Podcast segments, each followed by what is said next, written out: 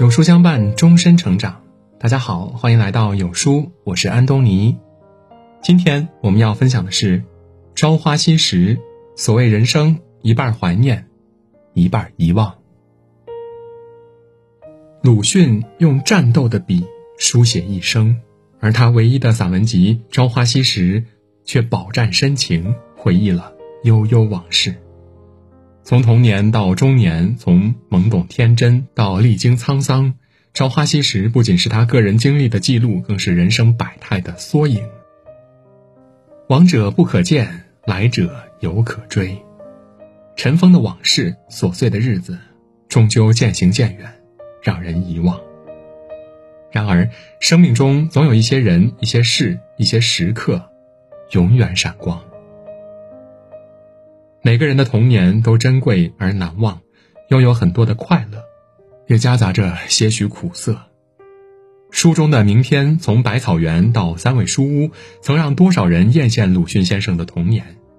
碧绿的菜畦，光滑的石井栏，高大的皂荚树，紫红的桑葚，鸣蝉在树叶里长吟，肥胖的黄蜂伏在菜花上。清洁的叫天子，忽然从草间直窜向云霄里去了。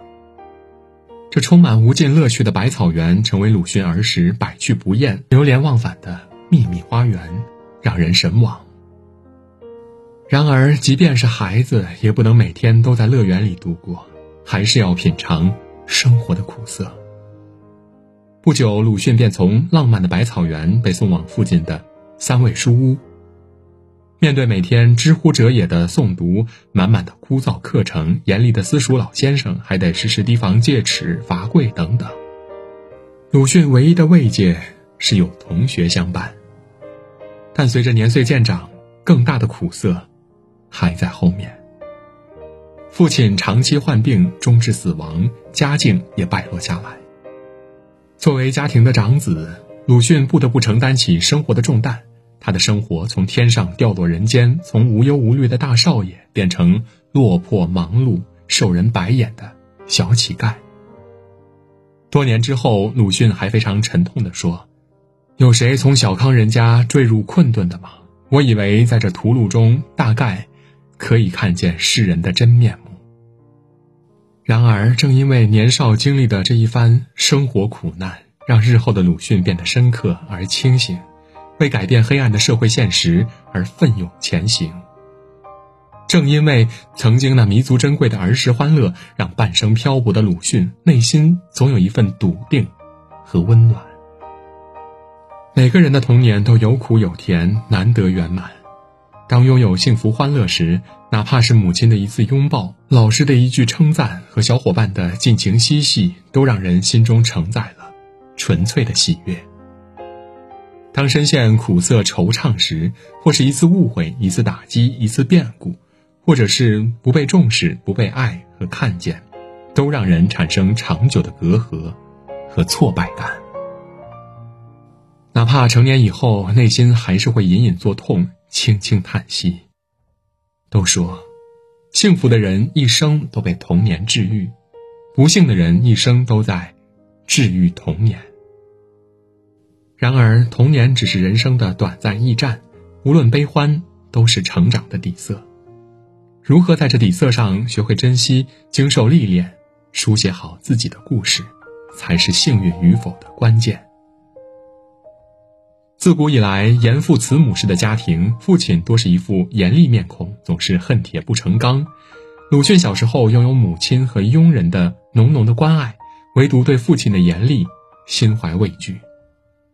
书中谈到，有一次全家人去参加迎神会，难得的玩耍好时机，鲁迅兴奋异常。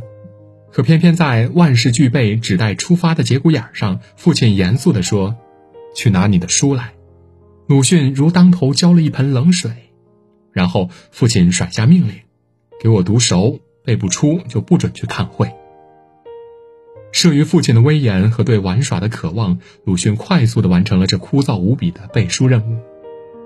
然而，渴盼已久的心突然遭遇这一番波折，再也提不起兴致。后来，鲁迅回忆游玩的全程，只记得背书这一件事。这是少年鲁迅心头的一大遗憾和恨事。童年也因父亲的严厉失去了很多乐趣。可是，对父母的一时怨愤和记恨，并不能掩盖真正深沉的爱。当父亲身患重病时，鲁迅日夜奔波，为父亲请医问药，侍奉左右。弥留时刻，听从隔壁演太太的指示，他一声接一声的在床边大声呼喊父亲。鲁迅后来回想，这样的做法极为不妥，没有让父亲安静的死去，这让他感到不安。然而，这又何尝不是一个孩子对临终父亲深深的不舍？这一声声的呼唤，又何尝不是一种倔强的坚持和希望？成年后的我们和父母的关系，总有一种无法言说的疏离和落寞。我们曾经向往星辰大海，无法忍受父母的管束和期待，渴望摆脱亲情的羁绊，渴望远离故乡。然而，总有一天会明白，父母永远是我们心头最重要的依托。父母是这个世界上你花心思、花时间最少，但却最爱你、不图回报的人。我有一个朋友，小时候特别叛逆，常与父亲争吵不休，直到成年，他和父亲的关系仍然若即若离。然而，当得知父亲身患重病，时日不多时，朋友却挺着中年发福的身体，风雨无阻的去给父亲送汤送饭。一得空，他就赶往医院看望陪伴老父亲。医院里的病友都啧啧称赞他的孝顺，却不知道他们以前是水火不容的死对头。心理学上说，痛和爱是一体两面，你有多爱，就可能有多恨。透过病痛，更能学会理解爱；面临得失，更能懂得珍惜情感。没有完美的父母，也没有完美的亲情。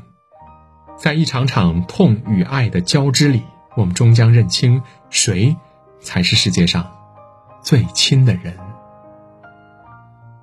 人一路成长，不免跌跌撞撞、困顿迷茫。然而，一生里总会有那么几个人，在你的记忆中一直闪光。鲁迅幼年时的保姆阿长妈妈，保守又唠叨。然而，他却为了鲁迅心心念念、求而不得的一本《山海经》，默默想尽办法帮他实现愿望。这份热忱和记挂，成为一个孩子一生的温暖和慰藉。这本书也成为他最为心爱的宝书。可是，直到后来，鲁迅连他真正的姓名还都不知道。之后，鲁迅远赴日本求学时，又遇到藤野先生，他正直严谨。亲手为鲁迅的讲义做修改，足有厚厚的三大本。然而多年之后，藤野先生已对这个中国留学生了无印象，但鲁迅一直把藤野先生的照片挂在书房。每每在疲倦懈怠时，仰面在灯光中瞥见他黑瘦的面貌，似乎正要说出抑扬顿挫的话来，便使我忽有良心发现，而且增加勇气了。也许在保姆阿长妈妈、老师藤野先生的眼中，他们只是恪尽职守，做好自己该做的事儿，尽到自己应尽的责任。然而，在鲁迅眼中，他们却似心底永远的火炬，对他的一生产生久远的影响。生活就是这样的，你在怀念别人时，也许早已被别人遗忘了；你早已遗忘了别人，别人却一直将你珍藏。经历岁月的沉浮，有谁已经忘记你？有谁一见你却还能立刻喊出你的名字？晚年的鲁迅再次见到童年最好的玩伴闰土，跟他提及儿时的趣事儿，而闰土只是说了一句：“有吗？我不记得了。”现实中遇到多年未见的密友，提起曾经的相处细节，对方可能也是同样的话：“不记得了。”貌似不经意的一句回答，却能击破整个回忆和想念的心海，让人唏嘘感叹。时空和岁月让往事泛黄，心底的想念却倔强的闪亮。老师、同学、故人、老友之间，终是会有一个人记得过去的种种，对方却早已释怀。所谓人生，一半怀念，一半遗忘。生命如白驹过隙，平凡的点滴匆匆即逝，无处可寻。正如书中提到，鲁迅儿时最爱的瓜果，成年后在欣欣然的吃起，却再没有了童年时的美妙滋味。然而，那些经过时光长河而历久弥新的，却是对几个人几件事的刻骨念想。善良朴素的阿长妈妈，正直热忱的藤野先生，不苟言笑的父亲，是鲁迅生命中永远的光。而我们的记忆中，何曾没有这样的光呢？正是他们，让我们不再迷茫，不再无助，胸怀温暖，迈向前行的路。而我们，或许也在不经意的时刻，成为照亮别人生命的一线光。不思量，自难忘。点个再看吧，愿你我都在岁月的怀念和遗忘中，感触美好。彼此照亮。